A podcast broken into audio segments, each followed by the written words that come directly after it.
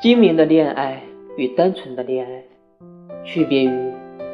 一旦成为圆滑的人，就会变得聪明，不会谈徒劳的恋爱了，会计较年龄、年收入、互相的条件。而单纯的恋爱则不一样，需要考虑的是是否喜欢那个人，喜欢到即使被他骗也心甘情愿的程度。如果能谈一场那般徒劳的恋爱，其实也是很幸福的吧。